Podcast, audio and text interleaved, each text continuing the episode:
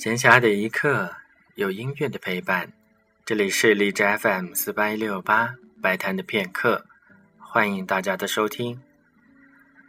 在今天的节目当中，将要播放的是普罗科菲耶夫的第三钢琴协奏曲。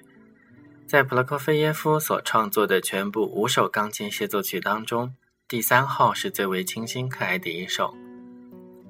这首钢琴协奏曲的构思最早可以追溯到1913年的一段旋律，但是直到1921年，普罗科菲耶夫才在法国最终完成。这部作品刚刚问世的时候还不是那么的受欢迎，直到第二年的1922年，由库谢维茨基在巴黎再次演出后，它迅速的就成为了20世纪钢琴音乐的经典。今天我们将要听到的第一乐章。